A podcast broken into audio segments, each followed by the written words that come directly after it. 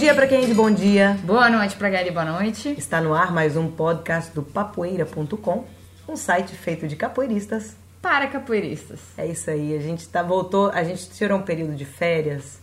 Porque... A gente, a gente, foi ela, é, né? Olha, a gente aqui tava trabalhando duro, menina.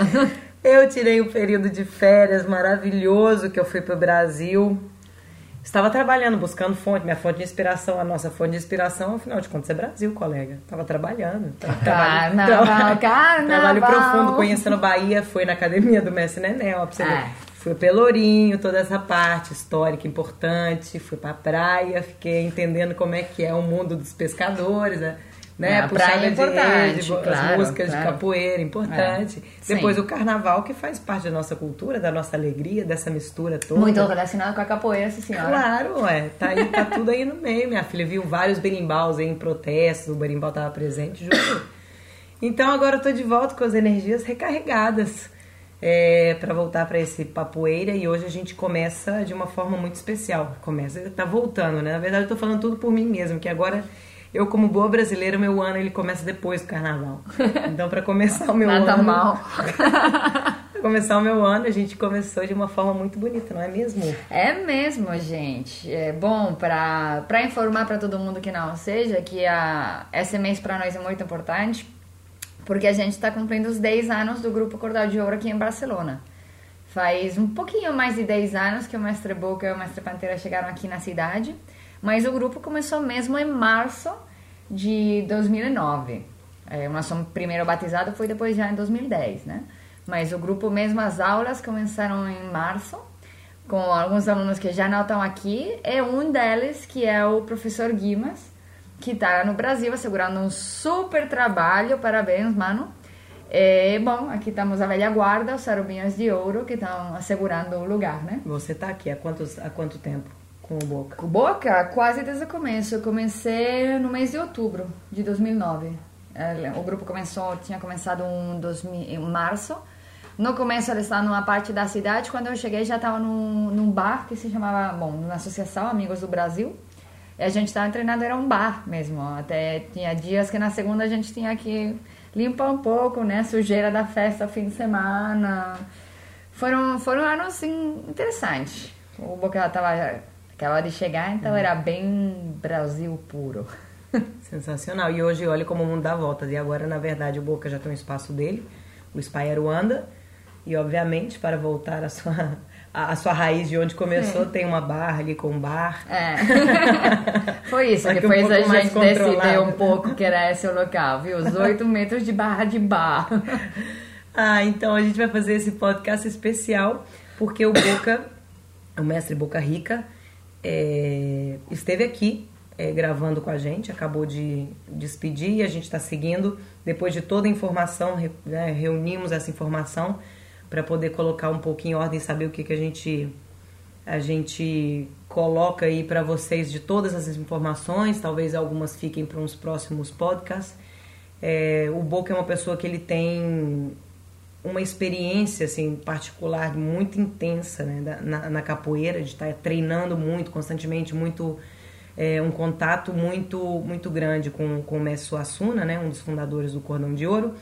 E também ele pesquisa muito. Ele já tem um livro que ele vai falar um pouquinho na entrevista e é uma pessoa que está constantemente pesquisando. Então, ele, é uma, ele, mesmo é uma fonte de, de informação muito grande. A gente foi tentando sugar aqui um pouquinho. É, a gente, muitas vezes, tenho que reconhecer que quando a gente está pesquisando, é, o zap é: Oi, Boca, será que eu posso confiar nessa informação assim? Será que a gente pode falar disso assim? Então, ela seria o quarto membro, né? O quarto membro do, do, do Papoeira. Então a gente segue com basicamente utilizando as informações do Boca e a entrevista no final, como sempre tem uma entrevista que é, que a gente fez com ele, mas também durante todo o podcast vai ter a presença aí dele falando as informações que a gente foi perguntando um pouco, seguindo o que a gente faz no podcast de colocar música, de colocar algumas curiosidades. A gente segue, mas agora tendo Boca como nosso principal, nossa principal fonte de informação. Hum é, então fique com a gente, que vai ser um podcast bastante especial. Muito.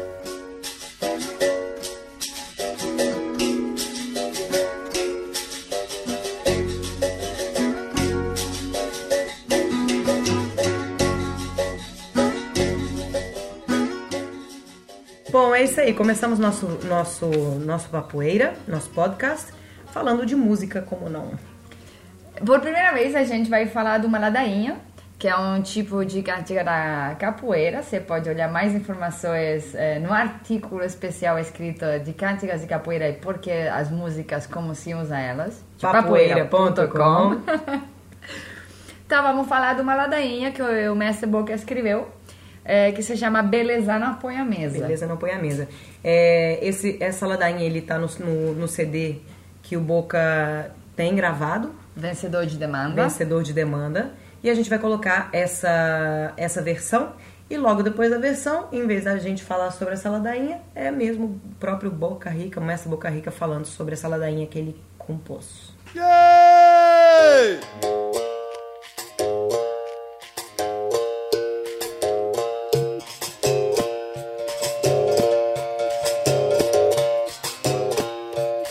Beleza, não põe a mesa. Beleza, não põe a mesa. Colega velho, só depois de muito treino. Essa velha aqui é feia. Ai, ai, ai, nunca olha no espelho. Sou criança que engateia, mas posso te dar conselho. É que barata de idade. Ai, ai, ai, nunca anda em galinheiro. Camaradinha, viva meu Deus.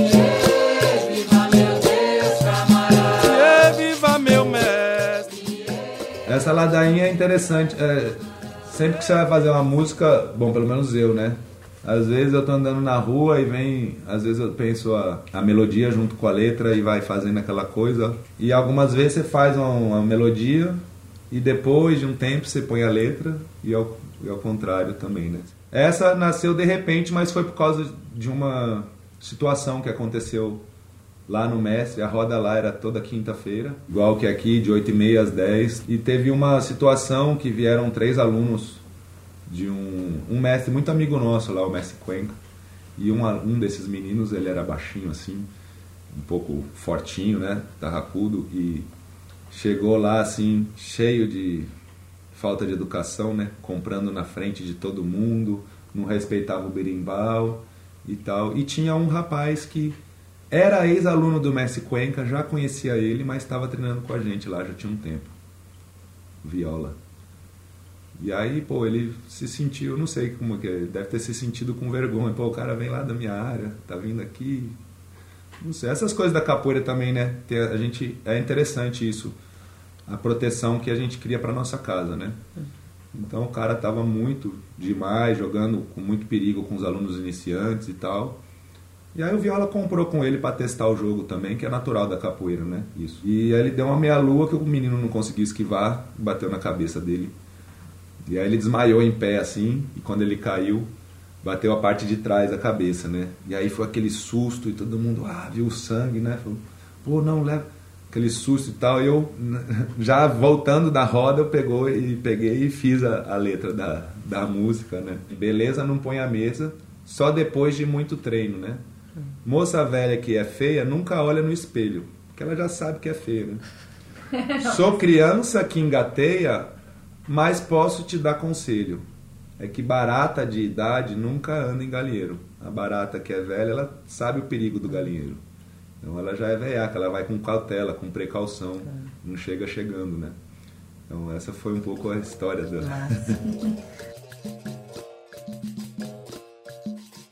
Bom, essa aí foi a música e a curiosidade do, do- sobre a história da ladainha do Mestre Boca Rica.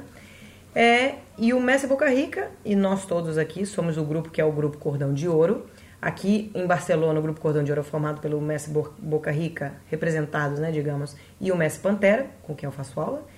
É, e o grupo ele surgiu, na verdade, em São Paulo, através de dois mestres. Vou passar a bola aqui para a Tinzia, que saberá um pouco mais do que eu sobre a história do grupo. Que responsabilidade. Vai aí. Bom, é, o, o grupo em si, o Grupo Cordal de Ouro, surgiu na década dos 60, é, no mês de setembro de 67, a data oficial, né? Agora a gente vem de celebrar o 50 aniversário do grupo. É, a fundação, mesmo se hoje todo mundo fala que o Grupo Cordal de Ouro é Mestre Suassuna, no começo mesmo foi uma associação, vamos falar, de dois mestres que criaram o grupo, que é o mestre Suassuna e o mestre Brasília. Cada um tem as suas especialidades e as suas preferências dentro da capoeira, vamos falar, né? Então, o mestre Suassuna, a ideia é que ele ensinasse as aulas que eram mais, mais de capoeira regional, vamos falar, mesmo não sendo da escola de capoeira regional pura. E, e o mestre Brasília mais da parte da capoeira Angola, dentro do mesmo espaço. Então, depois de um tempo, é, que não foi muito largo, na verdade foi um período curto, não, não quero falar meses, anos, um período concreto para não, para não falar besteira, né? É, o mestre Brasília decidiu fundar o seu próprio grupo, que, que se chama Sal Bento Grande. Até hoje, em verdade, os dois, os dois mestres têm muita relação. É, você pode, quando você vê eles dois juntos, você pode ver que eles se dão bem, se dão muito bem, tem essa compenetração, né? Vamos falar que acho que foi o que eles é, que fez eles montar o grupo juntos e que quando resolveram separar os caminhos não foi por causa de um de um desencontro ou de uma coisa assim, de uma briga, porque eles até hoje são, são amigos, você pode achar eles dois no capoeirando cada ano quando a gente vai lá. E bom, a história do, do, do grupo Cordão de Ouro, ela é super, assim, tem, existem várias curiosidades. O mestre Boca Rica fez um livro falando Suassuna e, consequentemente, do grupo Cordão de Ouro e que tem várias curiosidades. Quem ficar interessado, vale super, super a pena é, e ler o livro. E eu tinha uma curiosidade que perguntei para o Boca sobre o sítio do vovô. E vamos deixar o próprio mestre Boca Rica falando um pouquinho sobre essa curiosidade que existe até hoje do grupo Cordão de Ouro, levado pelo mestre Suassuna agora.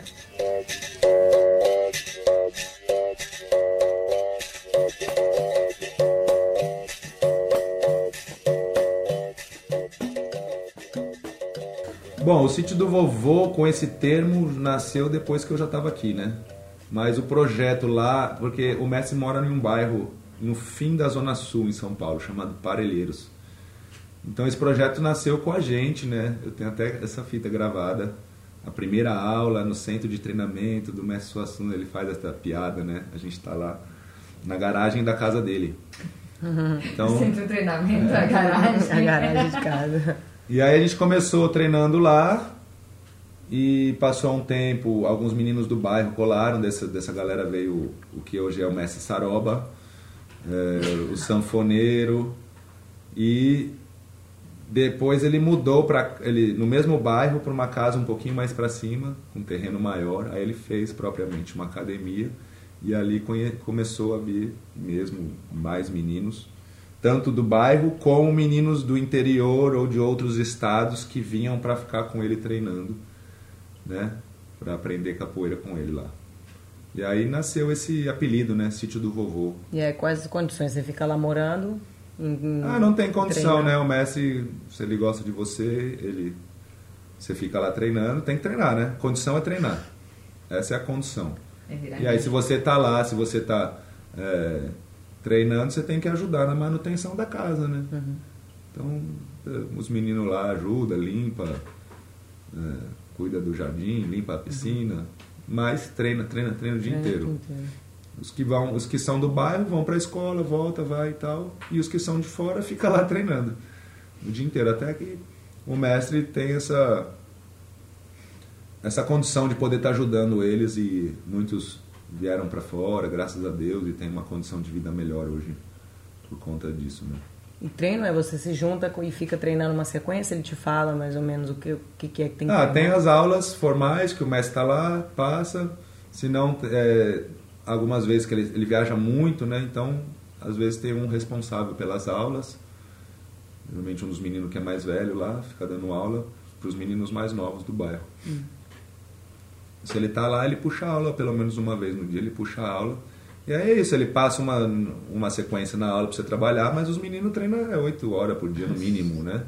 Então, o que ele passa é um tema e eles ficam lá treinando. Quando não está treinando o que o mestre passou, está treinando movimento, treinando salto, está treinando sequências, sequência de capoeira regional, sequências do miudinho, sequências de capoeira angola.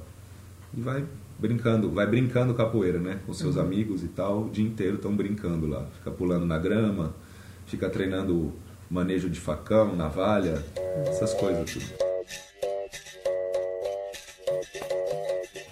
Bom, essa foi um pouquinho a curiosidade do mestre Boca Rica, mas agora a gente vai vir com muito mais informação. É, porque a gente passou aqui uma boa horinha, né, conversando com o mestre é. Boca. E, bom, fiquem vocês então com um pouco dessa entrevista que a gente fez aqui com o mestre Boca Rica, eu, Simon, eu, Lapinha e Manteiga. Vamos falar nos nomes de guerra, né? Vamos lá. Fiquem então agora diretamente com ele na nossa entrevista, mestre Boca Rica. Muito obrigado, Boca. Obrigado Bem-vindo ao- vocês. Bem-vindo pa- ao podcast. Vamos à entrevista, é, que a gente sempre faz com mestres várias, várias perguntas é, meio iguais, e aí ao lado da entrevista a gente vai vendo o que pode ir tirando aí das suas informações. A primeira clássica, como você começou na capoeira? Hum. Obrigado primeiro a todas vocês, todos vocês, pelo convite, sim. Parabéns pelo projeto do Capoeira. Eu acho que é isso que a capoeira precisa agora, no momento. Pessoas que pensem em capoeira, que busquem informações, que possam estar divulgando isso para as pessoas mais novas que estão chegando, né? Muito importante essa pesquisa. Eu comecei na capoeira, acho que era final de 91, 1991. Bom, eu sempre fiz esportes, né? Desde pequeno eu tive muita bronquite asmática quando eu era pequeno e os médicos recomendaram para minha mãe me colocar para fazer esporte. Então sempre me colocou, desde os três anos eu nadava e paralelo a isso minha mãe buscou sempre uma arte marcial. Então eu, faz, eu fiz primeiro natação e judô, aí fiz uns alguns anos de judô, parei, depois comecei a frequentar o karatê. E depois de alguns anos também fui para o taekwondo. Foi um pouco assim me, identifi me identificando com a arte, desidenti como é que fala? Desidenti Desidentificando com o professor. Os professores me fizeram desinteressar pelas artes, né? É, O judô e depois o karatê e o taekwondo foram algo foram algo que os professores é, fizeram com que eu mudasse a modalidade. Eu sempre eu chegar depois de um, uma certa um certo é, fato, eu chegava em, eu cheguei em casa, né, nas três vezes que eu mudei, ah, não quero mais fazer judô. Eu falei com meu pai e tal, passou um tempo, ah, vamos tentar karatê, vamos. Aí na academia onde eu frequentava lá tinha algumas modalidades. Mas comecei em 91 por conta de um amigo que inclusive já veio aqui no nosso trabalho, que é o César, que depois passou um tempo, ele até ficou, se tornou aluno meu, né, um- durante um tempo. Mas ele foi um, ele começou capoeira antes na, na nossa escola, que era o Colégio Mackenzie em São Paulo, e lá tinha capoeira uma vez na semana, que era um um professor chamado Tete, que ele era formado do Mestre Canhão, aluno do Mestre Bimba, que tinha uma academia muito tradicional em São Paulo chamado Capoeira, K hífen poeira. O K era um cara fazendo o AU, né, o desenho, e tinha poeira. Perto lá também do Mackenzie, mas quando eu comecei capoeira, essa academia do mestre já tinha fechado. E ele ia lá, é, todo mês, depois o, o, o Tete, esse professor, ele aumentou para duas vezes na semana e o mestre Canhão ia uma vez na semana, nos dias que fazia a roda e tudo. E os, o meu batizado, primeira corda, que eu, primeiro cordão, né, que eu ganhei foi na casa do mestre Canhão. E aí o tema dos professores, né? O professor também não tinha muito aquela didática e ele se desentendeu com o meu amigo, meu melhor amigo que era o César. E eu fiquei um pouco deslocado. Não, não me sentia muito bem treinando lá. E alguns amigos já tinham ido para uma outra academia de capoeira buscar treinar mais vezes e também por conta do- do comportamento, né? Então eu falei que também em casa com meus pais e tal e por coincidência o meu irmão estava andando de bicicleta perto da casa da minha avó. Minha avó morava meio quarteirão da academia que o mestre tinha acabado de abrir, que era no Largo da Santa Cecília, em São Paulo, pertinho do Mackenzie, Rua Dona Veridiana. Era a rua que ligava a Universidade Mackenzie com o metrô Santa Cecília. Então meu irmão tava andando lá e falou: Ah, mas você quer treinar? Eu vi lá uma academia do lado da casa da avó. Tava escrito Mestre Suassuna. Aí meu pai, na mesa, ele tava assim comendo falou: Não, deve ser o filho dele, porque eu treinava com ele quando eu tinha a idade de vocês e ele já era velho. Corta, corta. E aí ele falou: Não, se for ele, pode ir lá, vai lá.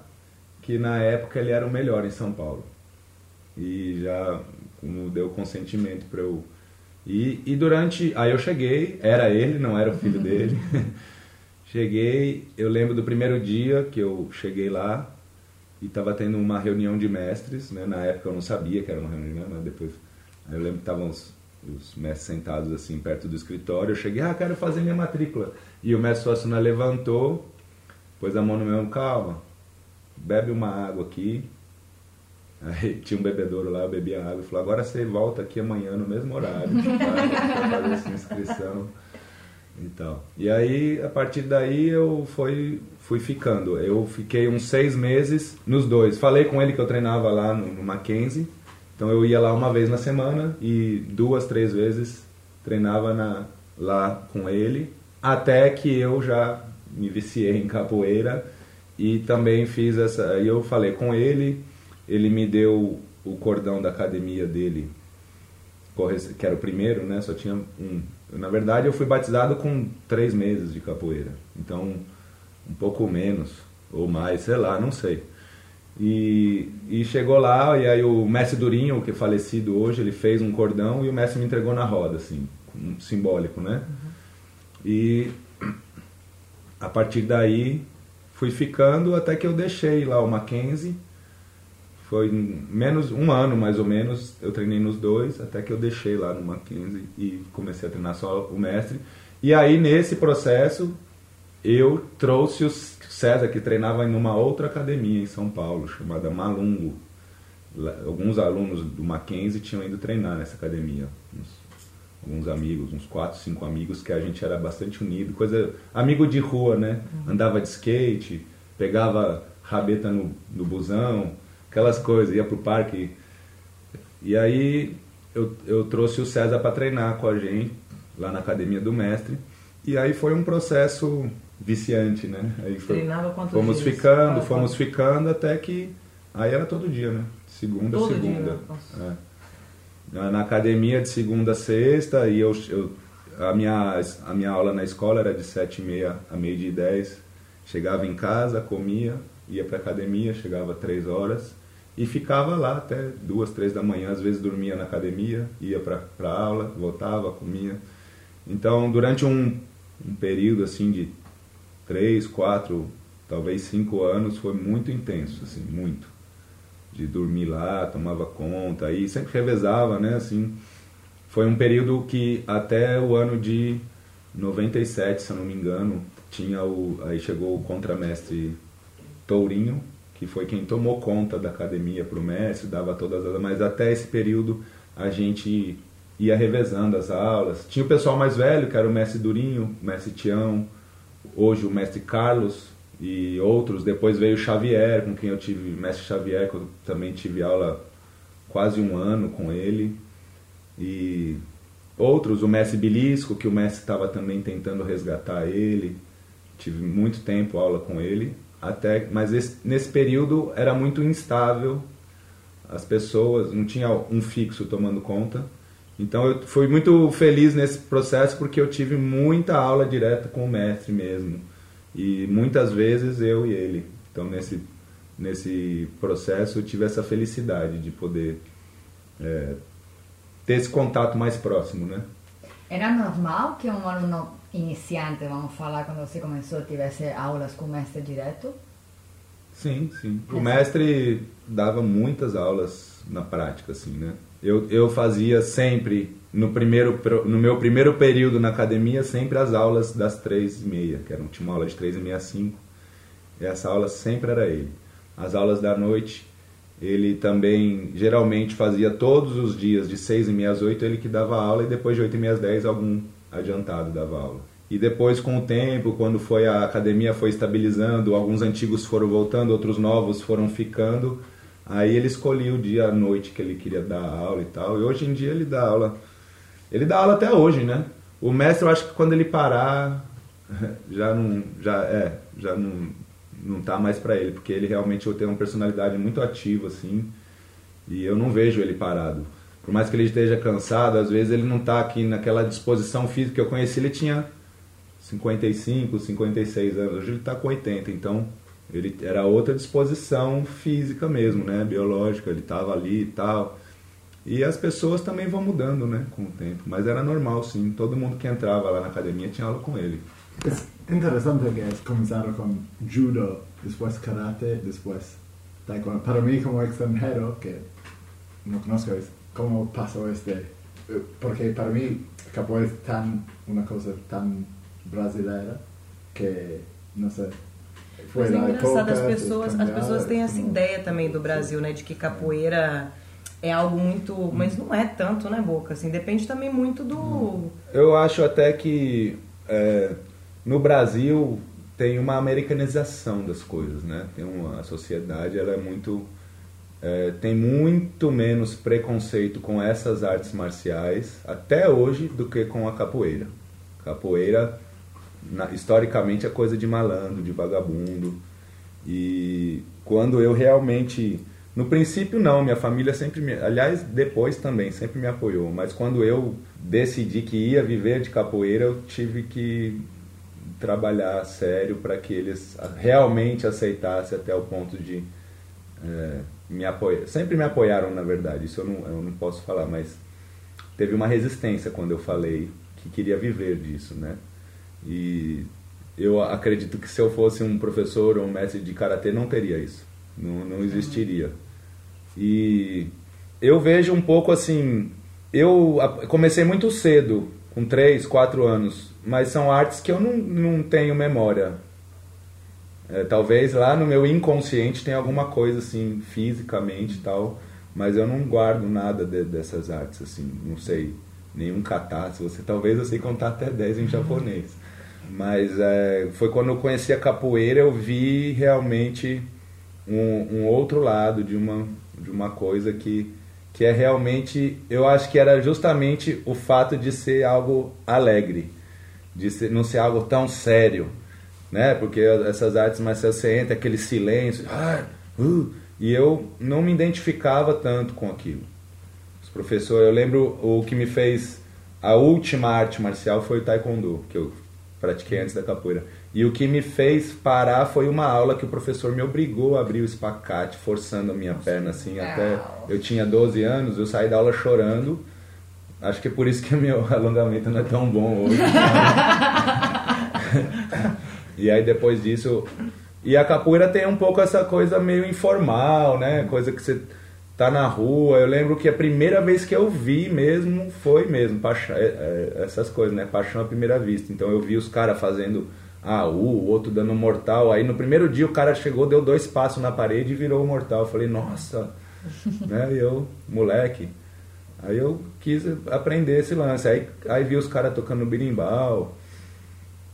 Falei, nossa, que legal, diferente isso aí, né? Aí comecei com, com aí por sorte, né, aquilo que a gente estava falando lá no intensivo, o meio social também é muito importante, né, porque a gente começa. Então eu tinha muitos amigos e por sorte o César que depois, né, nesse processo estava virando meu melhor amigo nessa época, também fazia. A gente virou nessa época um icarne, né?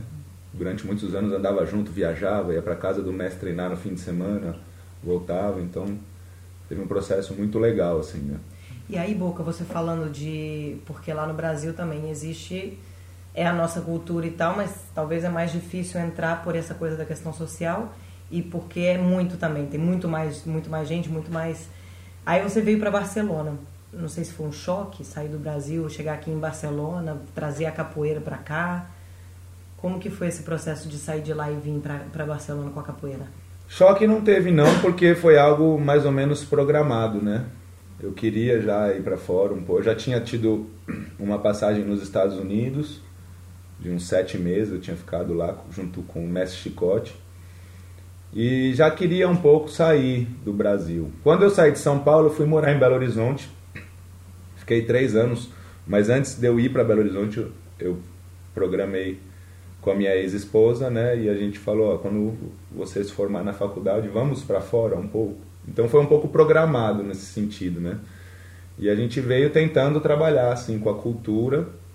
E eu, principalmente, meu carro-chefe é a capoeira, né? Vem toda uma bagagem junto, mas a capoeira é o carro-chefe. E foi, é, é, né, uma luta diária, a gente tem que ter principalmente persistência e constância, eu acredito, né? Constância. Tem altos e baixos, tem hora que desanima, né? Outro dia eu estava num evento, aí a menina falou assim, mestre, você já pensou em parar de capoeira? Eu falei, nossa, só hoje acho que umas três vezes, né? Porque, claro, é muito bom, é muito, é muito gratificante, né? Capoeira, é, para mim, pelo menos, foi muito gratificante ter capoeira na minha vida. Tudo que eu consegui foi através dela. Mas tem as suas inconstâncias também, né? Tem o cansaço, tem todas as coisas que acredito toda profissão deve trazer a longo prazo, né? Toda profissão tem uma hora que dá um cansaço e tal, mas é a hora que você tem que pegar para se reciclar, para, né? Nesses 10 anos eu acredito que eu como pessoa fui mudando também, né, pelas circunstâncias da vida, então fui mudando um pouco a didática, a maneira de tratar, a maneira tratar os alunos, né, de me tratar como pessoa, de buscar coisas novas quando o corpo já não, né, já não funciona com coisas antigas, buscar alternativas é, de, de metodologia, de passar um exercício. Então você vai mudando. Eu acredito que quando você sai da aba do seu mestre, você pega um, uma gama muito forte desses elementos didáticos. E durante um processo que eu acho que é natural, quase todos os alunos passam por isso, de um pouco copiar o seu mestre. Né? E aí, com o passar do tempo, já tem 10 anos que eu estou distante do meu mestre assim, estamos próximos, mas fisicamente distante, não tem aquela reciclagem né, que a gente tem sempre com ele, ele é uma pessoa muito criativa, sempre foi. E a gente tem que buscar essa criatividade em outras coisas, fazendo aula com outros profissionais, não só de capoeira, é, fazer aula com pessoas que trabalham com corpo, com música, com teatro, com dança, tudo que a capoeira pode agregar para a gente, né? E tentar botar isso na sua aula, né? Sempre passa muito pela minha cabeça que a gente vem de uma cultura popular, que é essa coisa de, né, tanto no maracatu, que tem isso, aquela coisa que, meu, o mestre falou, é isso aí.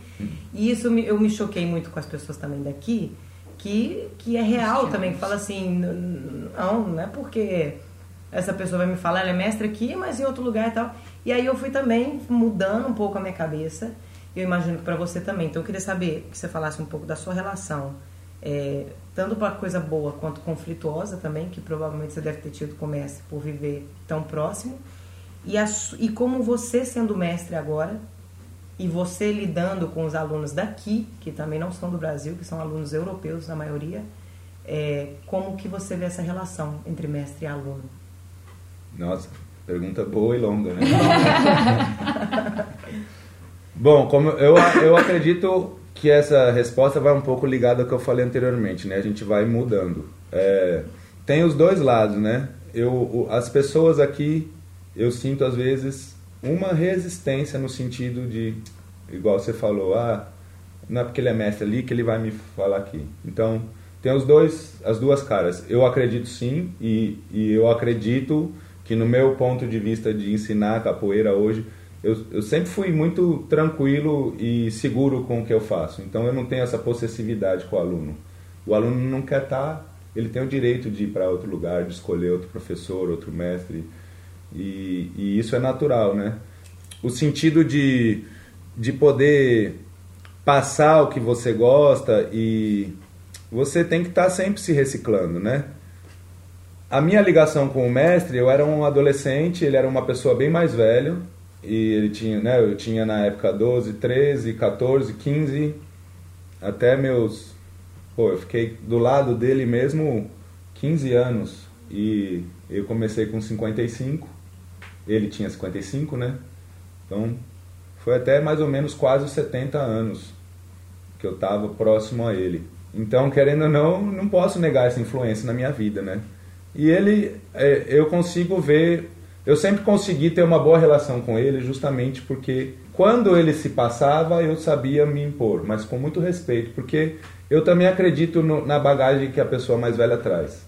E isso é. E nem digo mais velha de idade, né?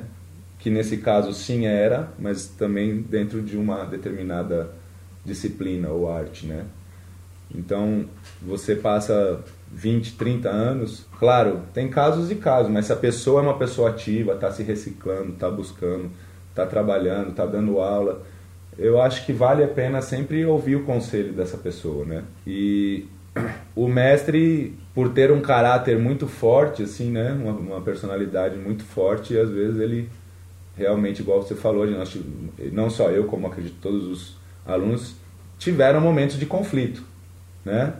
Muitos, eu vi muitos saírem de lá falando mal, tendo um olhar já mais é, negativo ou malicioso, ou ah, esse cara me põe para baixo. Eu não sei se é pela minha relação que eu tinha de proximidade ou de amizade, ou justamente de saber falar não para ele, mas com respeito, ele sempre me respeitou nesse sentido. Então, eu sempre consegui transformar esse lado negativo dele num algo positivo para mim. Eu tentava ver o lado bom das coisas que ele queria me ensinar através de xingo, através de, de cobrança e tudo. E hoje aqui, eu aqui transpondo o que eu aprendi com ele, eu tenho os meus momentos também de aspereza e tal, mas acho que nem se compara, né? Tem os momentos que a gente quer cobrar dos alunos e pode cobrar, mas justamente por essa diferença, primeiro de idade, segunda cultural, eu acho que a gente tem que. A gente pode passar a mesma coisa de uma outra maneira. Se eu fosse ensinar aqui da maneira que eu aprendi, eu não teria alunos. Pela sociedade que é, e, e pela idade que é, né? pela história que é outra história, é outro contexto mesmo, né? Hoje o mestre ele pode, ele, ele, ele tem a capacidade de fazer e de selecionar quem, quem ele quer que treine com ele. Né? Ele tem esse, já chegou nesse patamar. E eu aqui não, se eu, se eu perder cinco alunos, para mim dificulta na mensalidade da academia. Uhum. Né? E além do que, não, não, estou falando só do dinheiro, né? mas não é, não é, o dinheiro é a última coisa que envolve quando você se relaciona com as pessoas. Né? Então, às vezes pessoas que estão você três, quatro anos, cinco anos, ah, não quero mais. Você tem que respeitar, uai, tá bom, eu, o que, que eu vou fazer, né? E, e isso pra gente é sempre um aprendizado, é um, uma evolução, né? Como, da nossa consciência como professor, né? Por causa de você estar tão próximo ao seu mestre, é, você recentemente escreveu um livro. A gente queria saber um pouco de como foi esse processo e também um pouco de como ele é, recebeu esse presente que você fez de escrever um livro sobre a sua vida e a sua história na capoeira. É, ele, bom, eu eu tive essa ideia de escrever o livro um pouco antes de eu me formar em capoeira. Em 2004 eu me formei na turma que depois ele veio chamar de Geração Miudinho, né? Porque foi com a nossa turma que ele terminou de finalizar as sequências de ensinamento do, do jogo do Miudinho e tudo. E aí na minha formatura eu, pô, eu sempre viajei acompanhando o mestre, né? E, e tive uma relação próxima e tudo. E realmente eu acompanhei de perto a influência que ele é dentro do mundo da capoeira, não só no grupo Cordão de Ouro, porque eu desde, desde o meu princípio, o Cordão Verde, eu comecei a viajar com ele e na verdade no princípio onde eu menos fui foi dentro do, do grupo Cordão de Ouro. Eu ia muitos grupos assim e via como ele era realmente muito importante dentro da capoeira, né? E aquilo me marcou num processo assim que aí quando eu estava já, quando eu me formei em capoeira, eu comecei a dar aula no ano de 96. E aí desde então só trabalho com capoeira. Claro que a gente vai se virando, né? Faz outras coisas. Eu fui garçom, segurança, professor de academia, já fiz de tudo um pouquinho. Mas a capoeira sempre foi. E aí, pô, de 96 a 2004 eu já dava aula. Em 2004 eu me formei, eu falei, pô, eu eu tinha eu sempre gostei de pesquisar muita capoeira né pesquisar ler tinha um recorte antigo eu guardava se tinha uma fotinho pequenininha no canto da página eu guardava aquela página no jornal e tal. Eu ia em sebos em São Paulo buscar livros, buscar discos, LPs, tudo que era capoeira. Às vezes eu passava lá duas, três horas no sebo, buscava, tem capoeira? Não tem. Aí ia pôr do sebo.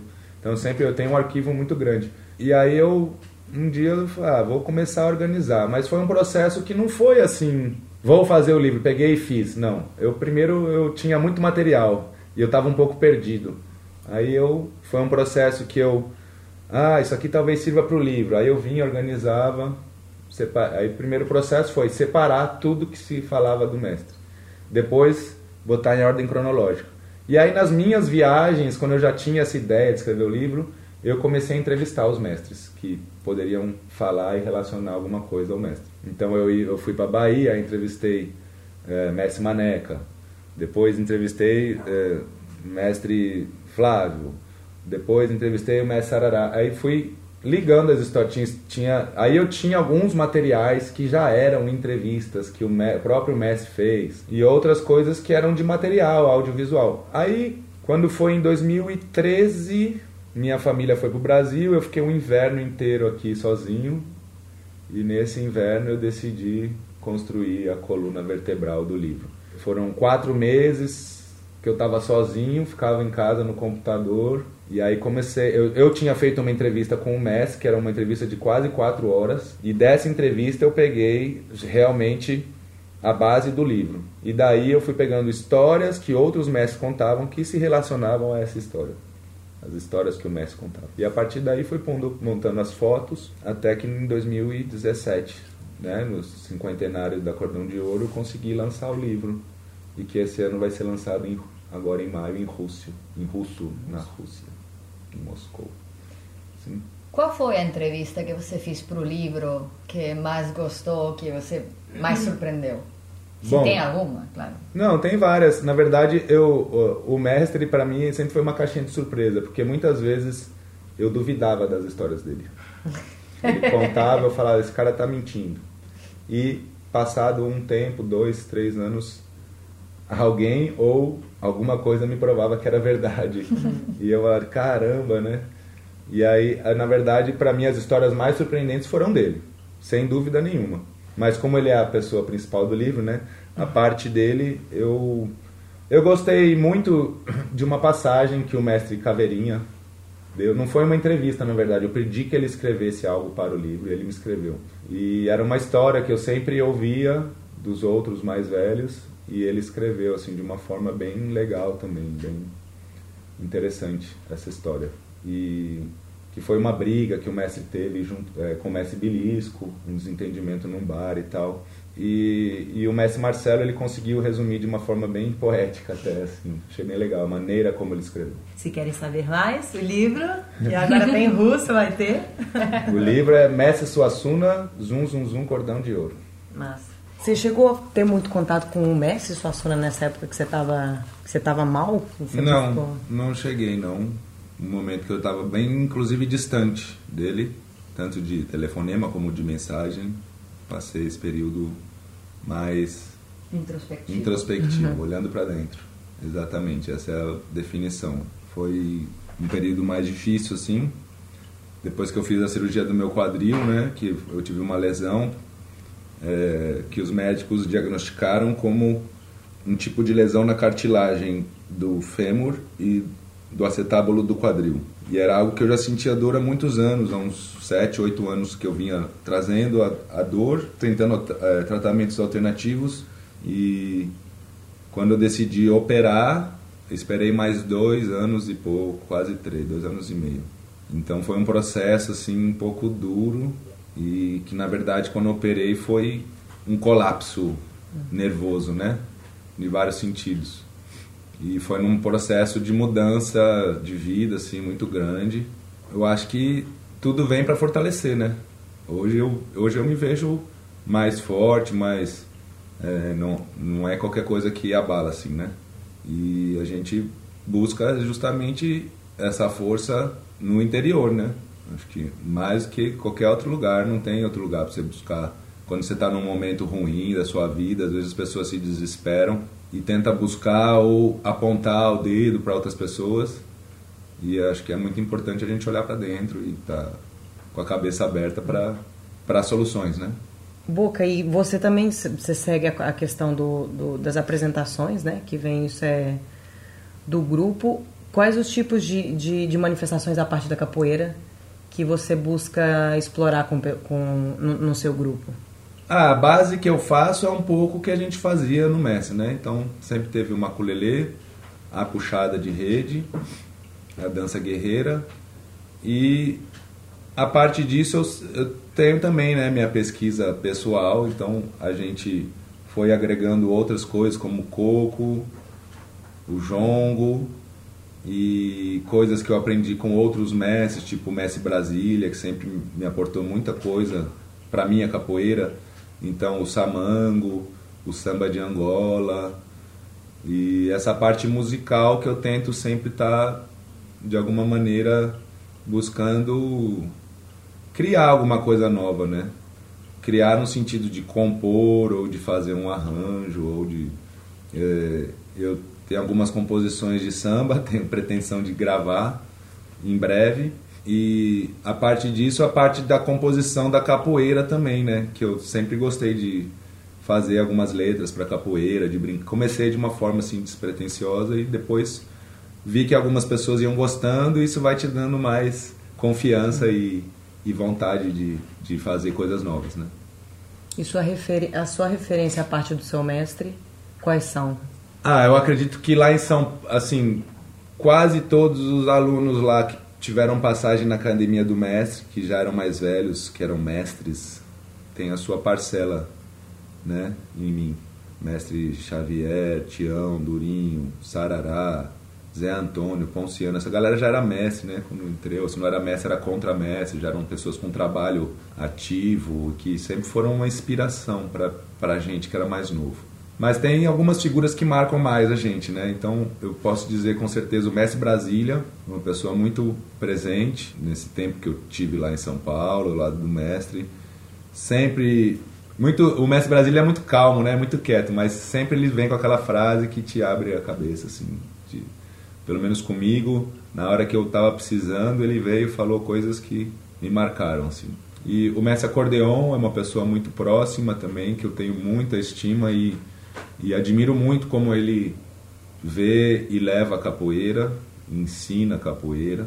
Eu acho que são esses mesmo, assim, né? Mas acaba que a gente não. A gente leva um pouquinho de cada mestre que a gente passa, né? O mestre João Grande é uma grande referência para mim. Tive a oportunidade nos últimos anos de estar um pouquinho mais próximo ao mestre, de encontrar ele em várias situações. E também é uma pessoa que você estando ao lado do mestre, ele sempre vai estar te ensinando alguma coisa, né? O mestre João Pequeno, durante o tempo que ele estava vivo, muito, durante quase 10 anos eu ia todo ano em Salvador e fazia questão de ir treinar lá na academia do mestre.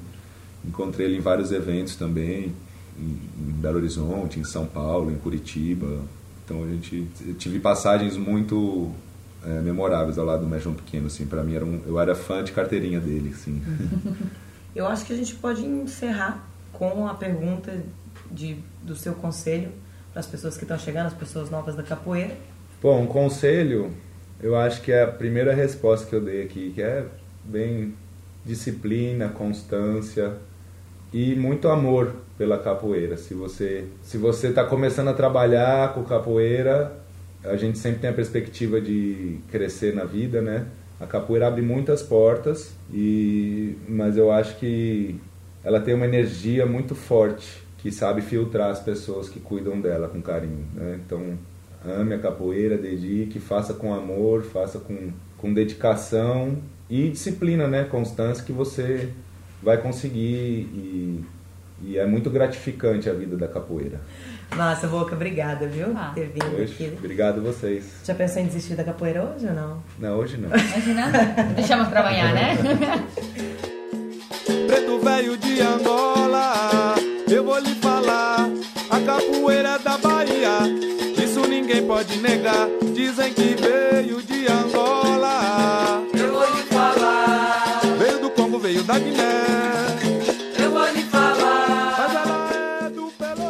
essa foi a entrevista com o mestre Boca Rica. E chegamos no final. Depois de tanta informação, tanta informação, é, chegamos ao final do nosso sétimo podcast do papoeira.com. esta página tão maravilhosa, cheia de informação que vocês têm que entrar, explorar, dar like, me gusta, compartilhar. Tá no Facebook, tá no Instagram. Por favor, gente, é, é fácil. Você só tem que apertar nesse botãozinho. e- Tá aí, tá no Facebook, Instagram, Twitter também. Também. E a página é papoeira.com, fácil. É, sempre deixamos o espaço super aberto para que você dê opiniões, é, dicas, informações, são sempre muito bem-vindas. E a gente fica por aqui. Esperamos vocês no próximo mês. Desculpem o atraso desse, desse podcast, mas foi por uma boa causa. Boa pra você, né? Olha aí. E a gente se vê no mês que vem. Malandra. tchau, tchau, axé. Tchau, gente.